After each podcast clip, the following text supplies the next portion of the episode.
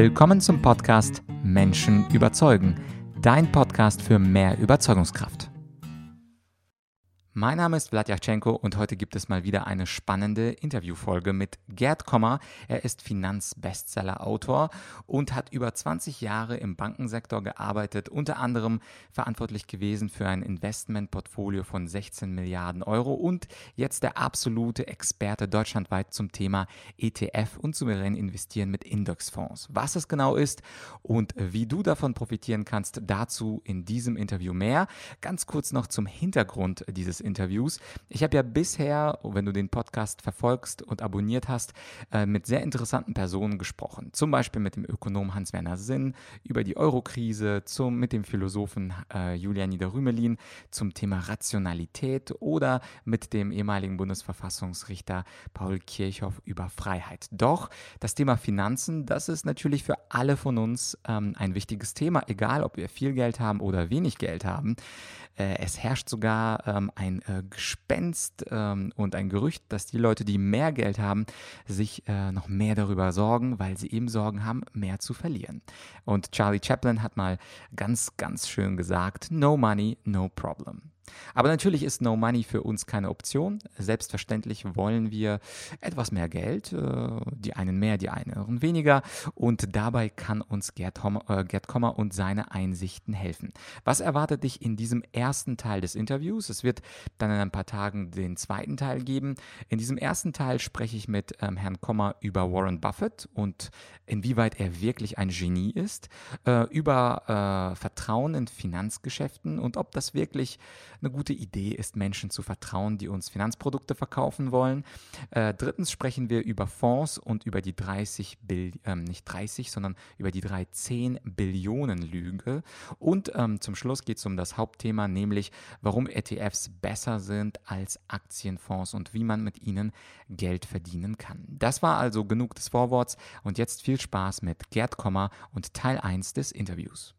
Herzlich willkommen bei Menschen überzeugen. Ich bin heute zu Gast bei Gerd Kommer. Gerd Kommer war Investmentbanker, ist jetzt selbstständiger Vermögensberater und er ist Finanzbestsellerautor mit seinen Büchern, vor allem das Buch Souverän investieren mit Indexfonds und ETFs. Darauf werden wir gleich noch zu sprechen kommen. Danke, dass ich hier sein darf, Herr Kommer. Freut mich, Herr Yachtschenko. Es gibt in Ihrem Buch eine Stelle, die mich äh, sehr überrascht hat, was gar nicht sofort mit ETFs zu tun hat, und zwar Warren Buffett. Sie schreiben nämlich, dass Warren Buffett sich eine falsche Benchmark ausgesucht hat und sich an ihr ausrichtet und sie immer wieder schlägt, aber in Wirklichkeit sei Warren Buffett der Gott des Value Investing gar nicht so gut, wie es scheint. Können Sie diesen Gedanken vielleicht ganz kurz ausführen? Kann ich gerne machen. Ja, also Warren Buffett, das vorausgeschickt, äh, ist natürlich ein äh, genialer Investor und ich habe den allergrößten Respekt vor ihm. Also ich finde an ihm nicht nur seinen äh, Track Record über fast 60 Jahre faszinierend, aber auch seine Menschlichkeit, also seine Ehrlichkeit, ähm, auch teilweise sein Humor und so weiter. Und da können wir alle, insbesondere in der Finanzbranche, sehr viel lernen davon. Also ich wünschte mir, dass ähm, alle maßgeblichen Personen, äh, die Fondsmanager sind und in der Finanzbranche das Geld anderer Leute investieren, so bescheiden und ehrlich wären wie äh, Warren Buffett. Also dann wäre schon viel erreicht. Das vorausgeschickt. Ja, äh, Warren Buffett äh, ist, ist, bekanntlich der, der CEO, der Vorstandschef von Berkshire Hathaway. Berkshire Hathaway ist eine börsennotierte Gesellschaft, sein börsennotiertes Investmentvehikel, äh, das ein Konglomerat ist, könnte man sagen, das äh, in, in ich glaube, über 50 äh, äh, Beteiligungen hält, mhm. 20 große davon. Apple ist in den letzten ein, zwei Jahren immer wieder in, in den Medien als eine seiner großen Beteiligungen erwähnt worden, aber auch Coca-Cola und, und andere Standardwerte Aktien, aber auch dann 30, 40 kleinere, von denen hier in Europa oder in, in Deutschland kein Mensch je gehört hat. Und äh, im Grunde genommen ist er so eine Art Fondsmanager, äh, könnte man sagen, aber er ist wichtig, er greift auch in, die, in das operative Management seiner Beteiligungen mit ein, immer wieder bei der einen mehr, bei der anderen weniger. Und das unterscheidet ihn im Grunde genommen auch wieder von, von einem reinen Fondsmanager, der das nicht tun würde. Also Vorstandsvorsitzende von seinen Beteiligungen entlassen oder neu einstellen und so weiter. Ne? Tut ja ein Fondsmanager nicht. So, aber äh, zu Ihrer eigentlichen Frage, also seit, seit 50 Jahren, 50 plus Jahren vergleicht äh, Warren Buffett die, die, die Performance, äh, am Anfang im Grunde genommen nur den Buchgewinn. Äh, wenn Sie so alte Geschäftsberichte von ihm äh, lesen und diesen Brief an die Aktionäre, dann hat er immer nur seinen Buchgewinn, den Berkshire Hathaway erreicht hat, mit, ähm, oder in einem Jahr hatte mit dem S&P 500 Index, das ist der bekannte Index für amerikanische Standardwerte, Aktien verglichen. Und heute vergleicht er immerhin, das schon ein bisschen mehr Ehrlichkeit, äh, den, praktisch die Börsenperformance von Berkshire Hathaway, also die Aktionärsrendite könnte man sagen, Kursrendite, Kursrendite und, und äh, Dividenden, die es bei ihm ja nicht gibt, mit, dem, mit der Rendite des S&P 500. Und das ist aus zweierlei Gründen einfach falsch. Also Warren Buffett die, die durchschnittliche Beteiligung in seinem Portfolio von 50, circa 50 Unternehmen ist, sind im Durchschnitt keine Large Caps, sondern äh, Large Caps, Mid Caps und viele sogar Small Caps. Also er müsste sich mit einer Benchmark vergleichen, die äh, im Mid Cap äh, konzentriert ist und, und teilweise auch Small Caps hat. Dann ist er zum Zweiten nicht nur in den USA investiert, sondern gerade in den letzten 20 Jahren hat er immer mehr Beteiligungen in Europa äh, ganz bekannt, vor allem auch in Großbritannien, äh, ist eingegangen. Also er ist, ist auch nur auch regional nicht ähm, nur ähm, in den USA investiert. Und drittens ist er ein ausge, das sagt er ja ständig, ein ausgewiesener Value-Investor. Value bedeutet, ich versuche unterbewertete oder günstig bewertete Aktien zu finden und in die dann zu investieren. Der S&P 500 ist es wenn man überhaupt sagen kann, was er ist, dann ist er das Gegenteil von einem Value Index. Er ist ein Growth Index. Die, denken Sie mal Apple, Google und was da alles drin ist in diesem äh, Index äh, und vor allem, was ihn in erster Linie bestimmt, also die großen Werte, das sind alles Growth, äh, Growth Aktien. Also Growth Aktien sind Aktien, die sehr hoch bewertet sind. Amazon hat ein KGV von 150, das ist zehnmal so teuer wie eine normale Aktie. Also in Bezug auf Cashflow oder, oder Gewinn oder was auch immer man da hernehmen würde. Und wenn Sie also das alles zusammenfassen, dann könnte man sagen, äh, von der Unternehmensgröße her passt nicht die S&P 500 Benchmark, äh, von der Region passt es nicht ähm, und äh, vom Investmentstil passt es nicht. Mhm. Er müsste sich einfach eine korrekt gewählte, so wie das die Wissenschaft sagt, ähm, Benchmark auswählen. Das könnte man auch, das haben auch andere Leute gemacht. Mhm. Und wenn Sie ihn gegen diese korrekt gewählten Benchmarken vergleichen, dann sieht halt seine Performance nicht mehr so toll aus. Ja? Absolut. Und, äh, aber er sagt ja selber, dass äh, ihm letztlich Outperformance, also Überrendite, immer schwerer fällt und äh, in, in den letzten zehn Jahren immer weniger, sie immer weniger geworden ist und in vielen Jahren gar nicht da war. Also insofern ist er auch dann wieder mhm. ein bisschen ehrlich. Sehr gut. Sie haben ja auch im Buch geschrieben, ein ähm, Fonds oder ein Index wäre der US Market Wide Value Index, mhm. der etwas vergleichbarer wäre. Und da würde er, glaube ich, vor fünf Jahren, vor 15 Jahren etwas drunter liegen und vor zehn Jahren äh, ein bisschen drüber liegen. Also ganz interessant, das ist ja auch äh, der Kern Ihres Ansatzes, ein einfacher wissenschaftlicher Ansatz, mhm. evidenzbasiert, denn was man liest, ist ja häufig, äh, wie Sie das so schön nennen, Finanzpornografie. Also ganz schnell reich werden, dazu gibt es viele Bücher, in vielen Interviews, in der Vorbereitung habe ich gesehen. Sind Sie ähm, kein großer Fan von diesen äh, Heilsversprechungen in drei Jahren zur hundertsten Million. Alles sehr übertrieben. Aber was mich interessiert, als Sie mal äh, ein junger Mann waren und zur Bank mal gegangen sind, haben auch Sie sich was aufschwatzen lassen. Damals, äh, aus einem Interview habe ich mitbekommen, war das, glaube ich, eine Lebensversicherung und mhm. ein Bausparvertrag. Genau, und ein Damals hieß es Banksparen oder Zielsparen, okay. also so ein, so ein Bankzinssparprodukt mhm. mit niedrigen Zinsen am Anfang und dann im zweiten Jahr ein bisschen mehr, im dritten ah. Jahr noch ein bisschen mehr und so weiter. Ja. ja. Mhm. Und die Frage ist, wir sind ja hier beim Menschen überzeugen. Mhm. Wissen Sie noch, wie die Bankberaterin Sie überzeugt hat? Also was hatte sie für Argumente, dass sie Ihnen, der damals ja wahrscheinlich noch nicht unbedingt bauen wollte, einen Bausparvertrag erfolgreich verkauft hat? Ja, das ist eine gute Frage. Also äh, ich denke, sie hat damals, also ich kann mich jetzt leider nicht mehr so, ich kann mich noch an die, an die, an die Person erinnern, aber mhm. äh, an die Verkaufsgespräche nicht mehr. Man muss dazu sagen, wenn Sie in einer Bank arbeiten, äh, dann haben Sie von Haus aus natürlich in Bezug auf Ihre Kollegen ein, unglaublichen, ein unglaubliches Vertrauen. Ne? Also Sie, Sie gehen ja nicht hin, oder ich zumindest damals, äh, dachte, das ist eine Kollegin von mir, ja, aus äh, dem anderen Geschäft, aus der anderen Geschäftssparte, Privatkundengeschäft, ich war im Firmenkundengeschäft, mhm. ähm, aber jedenfalls eine Kollegin äh, und äh, der Kollegen geben sie natürlich, ich jedenfalls habe das getan, einen, einen großen Vertrauensvorschuss. Mhm. Äh, das ist ja eine unglaublich wichtige Dinge, äh, ein unglaublich wichtiger Gesichtspunkt, wenn man sich beraten lässt. Also von jemandem, der, dem man vertraut, äh, sich beraten zu lassen, ist eine ganz andere Geschichte als von jemandem, dem, bei dem man, dem man misstraut oder bei dem man sich noch nicht entschieden hat, ob man ihm, ihm vertrauen soll. Und deswegen war ich wahrscheinlich sehr gutgläubig, hatte mir auch vielleicht auch deswegen, weil ich äh, diesen Vertrauensvorschuss hatte, dann auch nicht großartig Gedanken darüber gemacht, was will ich eigentlich. Ne? Mhm. Und äh, sie muss ja ihren Job gut gemacht haben, äh, weil einen Bausparvertrag an jemanden zu verkaufen quasi, der gar nicht bauen möchte, und das ist sicher, dass ich das nicht wollte damals, und eine Lebensversicherung der, an jemanden zu verkaufen, der keine Personen hat, Angehörigen, Kinder, äh, Ehefrau, die zu versorgen sind, hatte ich ja auch nicht damals und auch äh, was Kinder anbelangte später auch nicht.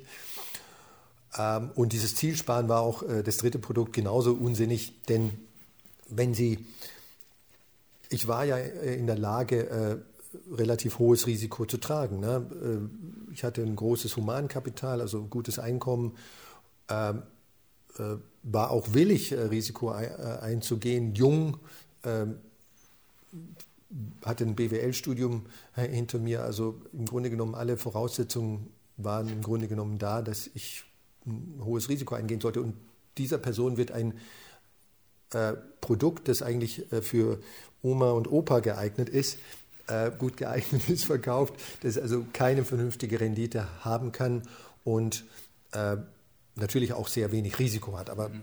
ich hätte ja Risiko tragen können. Mhm. Mhm. Und ähm, das Interessante ist ja, jetzt, wo Sie unglaublich gut informiert sind, hätten Sie die beiden Geschichten natürlich nie angenommen und unterschrieben. Aber damals lag es höchstwahrscheinlich. Ja, jetzt äh, muss ich mich entschuldigen für meinen kleinen Hund. Also das, lassen wir den einfach mal hier. Genau, solange er nicht stört. Ja. Und ähm, äh, mit der Information, ich glaube, der Unterschied ist nur, wenn man sich in der Bank beraten lässt und nicht informiert ist, dann keinem und ich glaube, da sind viele ein gutes Beispiel, sehr viel aufgeschwatzt werden. Ich zum Beispiel erinnere mich an einen Fonds, der über die Deutsche Bank vertrieben wurde, den ich dann auch dann mit 2022, wo ich eingestiegen bin, und da habe ich herausgefunden, dass er dann in Streuminen anschließend mit investiert hat, was natürlich auch niemand äh, jemals im Verkaufsgespräch genannt hat. Ähm, es gibt ja einen anderen Autor, und ich komme auf Ihr Buch gleich zu sprechen, äh, den Tony Robbins mit dem Buch Money, äh, mhm. und das ist ein ganz dicker Brocken mit 700, 800 Seiten. Und da spricht er von der 13 Trillionen oder Trillion auf Deutsch 13 Billionen Dollar Lüge, nämlich dass die Investmentfonds ganz viel Geld global von allen einsammeln. Zusammen wären das dann 13 Milliarden. Billionen, genau, 13 Billionen, aber in Wirklichkeit niemand versprechen kann, dass der aktive Investor, der, der Fondsmanager, dass er wirklich den Markt tatsächlich schlagen kann. Und was mich sehr überrascht hat in Ihrem Buch äh, Souverän investieren, da bringen Sie ja auch ein Beispiel, dass äh, innerhalb von vier Jahren nur noch 0,3 Prozent der Fonds immer noch den, zu den Top 25 Prozent der Fonds gehören. Das war für mich äh, ja, sehr augenöffnend. Oh, würden Sie das auch unterschreiben, diesen Begriff, die 13, 13 äh, Billionen Euro Lüge? Weil es wird ja gesagt, äh, investier mit uns, wir schlagen den Markt, wir sind schlauer als der Markt. Nee, das würde ich absolut unterschreiben. Also da hat Tony Robbins äh, recht. Und er ist natürlich nicht der Erste. Er hat es also so formuliert, das ist auch eine schöne plastische Formulierung. Mhm. Ähm, aber er ist nicht der Erste, der das festgestellt hat. Also seit äh, fast 60 Jahren äh, gibt es, wenn man so will, die, das, was äh, empirische Finanzmarktforschung, statistische Finanzmarktforschung, also harte Mathematik äh, gibt. Äh, vor, vor 60 Jahren, ungefähr 1960, äh, ganz grob, fand in der, in der, in der Finanzökonomie, in der, in der BWL, also Finanz-BWL, wenn Sie so wollen, äh, so eine Art Quantensprung statt. So innerhalb von 10, 15 Jahren wurden, so wie es manchmal in der Physik in, ähm, am Beginn des 20. Jahrhunderts war, wurden bahnbrechende äh, äh, Erkenntnisse formuliert. Und eine, eine Disziplin, die vorher so ein bisschen äh, sehr qualitativ nur organisiert äh, oder äh, strukturiert war, auf ein neues Niveau im Sinne von Rigorosität der Forschung, auch mathematisch äh, stärker orientiert äh, gehoben. Und äh, seit 60 Jahren wird also immer und immer wieder bestätigt das, was Tony Robbins äh, da äh, in, mit dieser plastischen Formulierung be, beschrieben hat, dass aktiv gemanagte Fonds, aber auch aktiv gemanagte Portfolios im Allgemeinen. Das, Sie können das auch anwenden auf selbst gemanagte Privatanlegerdepots. Ne? Das ist ja auch nichts anderes als, da ist halt der Privatanleger der Fondsmanager, wenn Sie so wollen. Ne? Ähm, dass die, wenn man sie korrekt mit dem Markt oder einer, einer, einer korrekt gewählten Benchmark vergleicht, und wichtig dabei ist, diese Benchmark, die kann ich quasi umsonst, umsonst, ohne Kosten über einen Indexfonds, ein ETF als Beispiel, äh, replizieren. Also das, diese Benchmark ist nicht äh, irgendwie etwas, ach ja, das kann ich als Privatanleger das ist ja nur ein theoretisches Konstrukt und, und was soll das überhaupt? Nein, diese Benchmark ist deswegen ein, ein, hochrelevante Vergleichs, ein hochrelevanter Vergleichsmaßstab, weil ich ihn durch Nichtstun, durch blindes Auswählen äh, könnte ich diese Benchmark auch haben, zu ganz, ganz geringen Kosten. So. Und deswegen muss sich der, der Anleger, der, der Fondsmanager äh, gegen so eine Bench, mit so einer Benchmark vergleichen lassen. Das ist sozusagen das allgemeine Universum, was jeder haben kann. Ne? Ähm, und äh, 90 Prozent bis zu 90 Prozent, je nach Studie, je nach Vergleich, äh, der Fondsmanager scheitert an, äh, sozusagen an ihrer Benchmark auf ein Jahr, auf fünf Jahre, auf zehn Jahre. Und wenn Sie dann, das haben Sie gerade so äh, hervorgehoben, zu Recht, schauen, die, also wenn 90 Prozent scheitern, dann müssen ja 10 Prozent dieser Fonds, dieser, dieser aktiv gemanagten äh, Depots oder Portfolios äh, ihre Benchmark, ihren Vergleichsmaßstab geschlagen haben. Ja, immerhin 10 Prozent ist jetzt nicht viel, aber äh, immerhin 10 Prozent. Und dann könnte ja jemand hergehen und sagen, okay, was kümmern mich die anderen 90 Prozent? Ne? Äh, dann investiere ich halt in diese 10 Prozent. Hm. Dummerweise nie vorher. funktioniert das nämlich. Also die 10 Prozent haben wir natürlich in Bezug auf die Vergangenheit festgestellt. Ist ja klar, wir reden jetzt nur über die Vergangenheit, also über Daten, die wir haben, Fakten, die wir haben. Aber wenn Sie äh, in einen vergangenen Outperformer investieren, also einen von diesen tollen Fonds, die von der Stiftung Warentest oder von, von irgendwelchen Finanzzeitschriften äh, oder Morningstar mit drei, fünf Sternchen und, und wie auch immer ausgewählt äh, werden für Sie und auch in Ratgeberbüchern, dann ist es halt leider so, dass Sie genauso gut würfeln könnten unter allen 5000 Fonds, die es in Deutschland gibt. Äh, Sie können auch die mit vier Sternen, drei Sternen, zwei Sternen, ein Stern hernehmen. Die sind genauso wahrscheinlich in der nächsten, in der zukünftigen Periode, dass sie vorne liegen. Mhm. Oder umgekehrt, dass ein Fünf-Sterne-Fonds nicht mehr vorne liegt in der nächsten äh, relevanten Periode, in den nächsten zwölf Monaten, obwohl er in den letzten zwölf Monaten vorne lag. Das ist genauso wahrscheinlich wie bei jedem anderen Fonds. Also Sie können es würfeln. Und da das so ist, macht es am meisten Sinn, die Produkte auszuwählen mit den niedrigsten Kosten. Weil das ist etwas, was Sie kontrollieren können, was Sie heute schon wissen und was natürlich die Performance in der Zukunft beeinflussen wird. Weil Performance ist immer erstmal Vorabkosten und dann muss ich halt hohe oder niedrige Kosten je nach Produkt abziehen. Und ETFs, Indexfonds, haben halt die niedrigsten Kosten. Mhm. Und dazu äh, haben Sie ja ein Buch geschrieben, was jetzt der Finanzbestseller geworden ist, das souverän investieren mit Indexfonds. Das verlinke ich auch in der Beschreibung. Und da erklären Sie auf sehr einfache Art und Weise, welche Fehler man erstmal vermeiden sollte. Das ist ja eins ihrer, mhm. äh, ihrer Thesen, dass man zunächst einmal die großen Fehler nicht machen sollte und erst dann sich quasi auf, auf so ein ETF-Portfolio ähm, äh, stürzen lassen kann. Und interessanterweise hat ja Warren Buffett, den wir am Anfang angesprochen haben, der hat ja quasi die ETFs jetzt vor einiger Zeit gekrönt, indem er gesagt hat, wenn dann mein Vermögen nach meinem Tod verwaltet, angelegt werden soll, dann sollten das auch in ETFs geschehen. Also kein Wunder, dass Ihr Buch äh, jetzt immer populärer wird. Ähm, Sie haben ja ähm, in, kurz formuliert das sogenannte Weltportfolio als, als Konzept. Für diejenigen, die äh, so einen kleinen Vorgeschmack zu diesem Buch haben wollen, äh, könnten Sie ein paar Sätze dazu sagen, wie sieht so ein Weltportfolio mit ETFs aus und vielleicht ganz, vielleicht in zwei Sätzen, was ist ein ETF, falls wir Zuschauer haben, die sich interessieren fürs Thema, mhm. aber noch nie mhm. äh, vom ETF gehört haben. Gerne, ja. Also zuerst, was ist ein ETF? Bezeichnung ETF klingt furchtbar technisch und äh, komplex. Äh, die Übersetzung ähm, neudeutsch heißt Exchange Traded Fund, also börsengehandelter Fonds. ETFs sind trotz ihres äh, kryptischen Namens im Grunde die einfachsten Finanzprodukte, die es überhaupt gibt.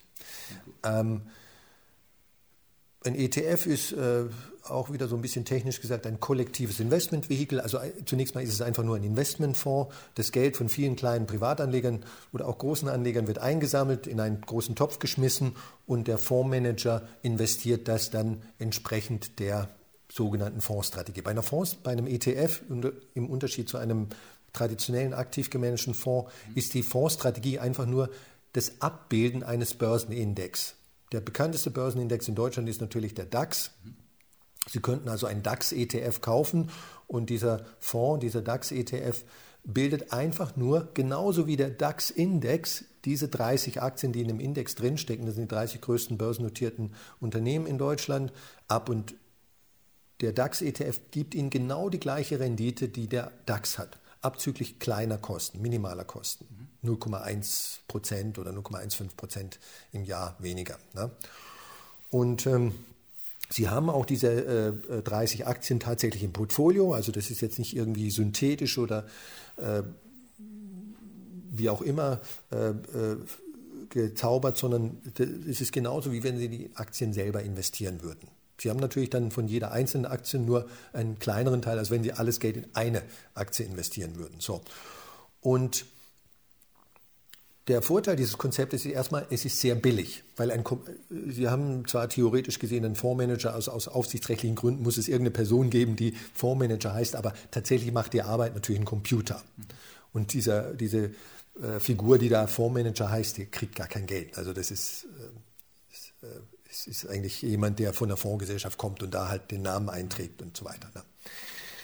Ähm, also erster Vorteil, die Kosten sind ein Zehntel, nur ein Zehntel von dem, was ein, ein, ein aktiv gemanagter Fonds kostet. Ein Zehntel. Der zweite Vorteil ist, dass diese äh, aktiv gemanagten Fonds, das hatten wir ja vorhin, äh, ja ihr Hauptversprechen und, und, und der Grund, warum sie überhaupt existieren, dass sie nämlich mindestens so gut sind wie der Markt, wie der allgemeine Markt, das ist also ein, ein Fondsmanager, sagt, ich investiere in deutsche große Unternehmen, in Standard, Standardwerte oder in Large Caps könnte man auch sagen, deutsche. Der schafft es in der Regel nicht, also 70, 80 Prozent, wenn Sie so einen Fünfjahreszeitraum oder Zehnjahreszeitraum hernehmen, schafft es nicht, den DAX zu schlagen. So, und die wenigen, die es tun, das hatten wir ja vorhin auch kurz besprochen, die wechseln zufällig. Also sie können nicht von der Vergangenheit in die Zukunft schließen. So. Und wenn Sie diese beiden äh, Dinge zusammennehmen, diese drei Dinge, ne, dann macht es eigentlich am meisten Sinn, in den Markt zu investieren. Also in dem Fall gleich einen DAX-ETF zu kaufen. Fußnote, ich bin jetzt nicht so der große Fan von, vom deutschen Aktienmarkt alleine, weil das ein viel zu kleiner, kleines Subsegment des globalen Aktienmarktes ist. Also wenn dann schon globaler Aktienmarkt. Daher aber, das Weltportfolio, ja. ja. Aber äh, der DAX ist halt so bekannt und deswegen kann man ihn gut als Beispiel hernehmen. Jetzt kommen wir zu dem zweiten Thema, zu der zweiten Frage von Ihnen, das Weltportfolio. Was ist das Weltportfolio? Das Weltportfolio ist einfach ein Konzept, äh, mit dem ich äh, ein, ein Portfolio, ein Depot aus äh, im besten, also im, im, einfachsten Fall nur einem ETF oder das könnten auch fünf oder sechs ETFs, je nachdem, wie Sie, wie Sie dieses Konzept umsetzen wollen. Ähm, ein, ein, ein Portfolio, ein ETF Entschuldigung, ein Depot äh, aus einem oder fünf oder sechs ETS, mit dem Sie den, erstmal den Weltaktienmarkt abbilden. Zu geringstmöglichen Kosten. Mit anderen Worten, Sie, Sie investieren Ihr Geld in die gesamte Weltwirtschaft. Nicht nur in die deutsche Volkswirtschaft, mhm. Sondern wirklich, es geht nicht breiter. Ne? Und wir haben nur diesen einen Planeten. Im Moment ist der Mars ja noch nicht besiedelt. Noch ist Elon Musk nicht so weit. Genau, ja. Aber breiter geht es nicht. Sie sind damit äh, an fast 10.000 Unternehmen, die äh, sind nur 10.000 äh, in den geregelten Segmenten der großen Börsen, ob das jetzt Russland ist, ob das Deutschland ist, ob das Mexiko ist oder Japan, jedes Land ist dabei. Vom, von der größten Aktiengesellschaft Apple bis, bis, bis, zur, bis zur kleinsten börsennotierten Gesellschaft. Ich weiß jetzt nicht, wie die heißt, das wechselt natürlich ständig. Und ähm, die Weltwirtschaft kann nicht pleite gehen, die gibt es seit 5000 Jahren, seit äh, ungefähr 200 Jahren, äh, 250 Jahren, so wie sie die moderne Weltwirtschaft heute ist, nämlich nach der industriellen Revolution. Ähm, und äh, nach Abschaffung des Feudalismus äh, im Großen und Ganzen, also dass äh, der, der, Kaiser Ludwig XIV., äh, König der Ludwig XIV. bestimmt, wer in was investieren darf. Mhm. Ähm, das alles ist abgeschafft. Jeder kann alles investieren im Grunde genommen und, und ähm, ja, wie gesagt, industrielle Revolution, äh, wir haben technischen Fortschritt laufen und so weiter. Und das haben wir seit 200 Jahren.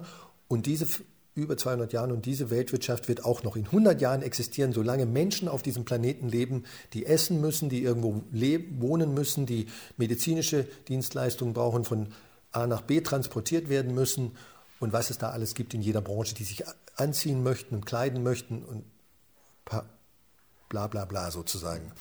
Ähm, diese Weltwirtschaft kann nicht pleite gehen im Unterschied zu einem einzelnen Unternehmen, das ständig, also das durchschnittliche Unternehmen auf der Welt lebt nur 17 Jahre. Mhm. Ne, Habe ich mal gelesen. So, und das Schöne, wenn Sie in die Welt, äh, daran ist, wenn Sie in die Weltwirtschaft investieren, Sie haben viel, viel weniger Risiko, aber Sie kriegen praktisch das gleiche, den gleichen Output, den gleichen Profit. Ähm, und an dem Sie als Aktionär äh, teilnehmen, teilhaben, weil Sie Ihr Risikokapital der Weltwirtschaft zur Verfügung stellen. Auch Schwellenländern, auch armen Ländern, reichen Ländern, großen Unternehmen, bekannten Unternehmen wie kleinen Unternehmen. Das ist genial, zu minimalen Kosten.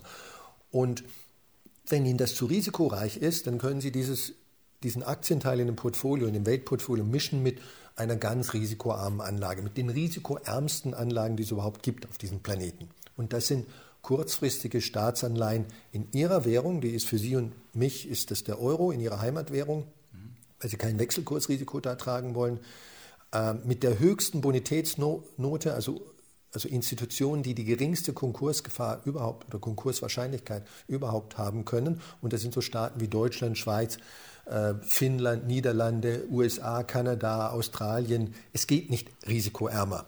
Jede Bank in Deutschland ist viel, viel, viel, Ausrufezeichen, risikoreicher. Also ein Bankguthaben ist immer risikoreicher als das, was ich hier meine. Und das können Sie alles über ETFs darstellen, zwei ETFs oder wenn Sie es ein bisschen ambitionierter haben wollen, dann halt fünf bis sechs ETFs. Mhm. Und wie es genau geht, auch mit dem Factoring, äh, was Sie hier beschreiben, das kann man dann in dem Buch Souverän investieren mit Indexfonds und ETFs äh, nachlesen. Ich selbst habe nicht BWL studiert, nicht VWL studiert, aber ich habe alles verstanden. Das heißt, es war für ein ganz breites Publikum und äh, super verständlich. Jetzt einen Einwand, den ich vor kurzem von einem Freund gehört habe. Es klingt ja zu schön, um wahr zu sein, könnte man sagen. Und der Freund meinte, was ist eigentlich, wenn die Weltwirtschaft gar nicht weiter wächst? Weil alles das, was man mit den ETFs jetzt beschreibt, äh, hat ja die Prämisse zugrunde, dass die Welt sich äh, immer positiv entwickelt. Also sagen wir plus 4%, plus 5% auf den globalen Markt, sagen wir plus 6%, das ist gar nicht, gar nicht so wichtig. Was ist aber, wenn, das, äh, wenn die Welt plötzlich ein bisschen nach unten rutscht, durch einen globalen Krieg, durch ein, eine Katastrophe, die, die stattfindet? Was sagen Sie so einem Kritiker? Oh, das ist, ist eigentlich eine gute Frage und in der spezifischen Form habe ich sie eigentlich noch nicht gestellt bekommen. Aber das ist eine sehr gute Frage. Also schauen Sie mal, äh, in, in dem Buch äh, insbesondere und auch in meinen anderen Veröffentlichungen, ähm, äh, und das ist aus meiner Sicht sehr wichtig, zeige ich zum Beispiel die Renditen des Weltaktienmarktes, mhm. aber auch anderer Assetklassen wie Staatsanleihen für über 120 Jahre, seit dem Jahr 1900 und teilweise noch weiter zurück. Bekanntlich haben wir in den letzten 120 Jahren eine Menge, eine Menge gigantische äh, äh, Katastrophen, wenn man das so ausdrücken will, wie den Ersten Weltkrieg, wie die Weltwirtschaftskrise von 1929 bis 1937 viel, viel schwieriger und schlimmer war als jetzt zum Beispiel die letzte Finanzkrise vor zehn Jahren. Viel schlimmer, das muss ich echt äh, mit Ausrufezeichen versehen. Ähm, und dann den Zweiten Weltkrieg, die allergrößte denkbare Katastrophe überhaupt. Und es ist alles in diesen Daten drin, die in dem Buch drin sind und präsentiert werden. Und dieser sogenannte Weltaktienmarkt hat sich natürlich wenn Sie so wollen, trotz oder sogar wegen dieser Krisen äh, so entwickelt, wie er sie entwickelt hat, äh, wie, wie, wie er sich entwickelt hat. Also mit anderen Worten, die Renditen, die hier nicht versprochen werden, aber dargestellt werden, das sind Renditen inklusive aller dieser Katastrophen. Wenn in Zukunft, wenn in den nächsten 50 Jahren keine zwei Weltkriege, Herr Yachtschenko, geschehen, dann kann es sehr gut sein, dass die Renditen, die wir haben werden, höher sind als das, sozusagen, was ich aus der Vergangenheit hier ableite, aus den letzten 120 Jahren. Also das mal vorausgeschickt. So. Und mit anderen Worten, das sind hier keine schönen Wetterdaten, über die wir reden, sondern das sind Daten, äh, die all diese Megakatastrophen, äh, und das sind nur die drei größten, die ich jetzt gerade genannt habe, da gab es ja ja, also allein, wenn Sie, wenn die letzten 20 Jahre betrachten, die, die, die äh, Wirtschaftskrisen, die wir, die wir vor zehn Jahren hatten oder der Dotcom-Crash, ist alles noch drin. Also eine endlose Aufzählung von solchen Krisen auch im Buch drin, die wir alle schon wieder vergessen haben. Und der zweite Punkt ist, also wenn jemand besorgt ist über irgendeinen Crash, ne, zum Beispiel Crash der Eurozone, ne, also chaotische äh, Abwicklung der Eurozone ne, also, oder, oder Staatskonkurs von Deutschland. Also es gibt Leute, die sich da Sorgen machen, ich eher weniger, aber es gibt Leute, die, und das, nichts kann man generell grundsätzlich ausschließen, das ist ja auch klar. Dann ist es ja umso wichtiger, dass sie diversifizieren, dass sie so breit wie möglich sich aufstellen. Also nicht alle Eier, alle Eier in einen Korb legen. Und wie kann man sich breiter in, äh, diversifizieren als in die Weltwirtschaft? Also es geht nicht breiter. Wie gesagt, Mars geht im Moment noch nicht. Ne? Und ähm, wenn ich Angst habe, dass äh, die Wirtschaft in Westeuropa äh, in die Binsen gehen könnte, ja, dann muss ich halt weltweit investieren. Ich muss außerhalb von Westeuropas investieren. Und das tun wir ja. Das sage ich seit 20 Jahren. Nicht alles in Deutschland. Ne?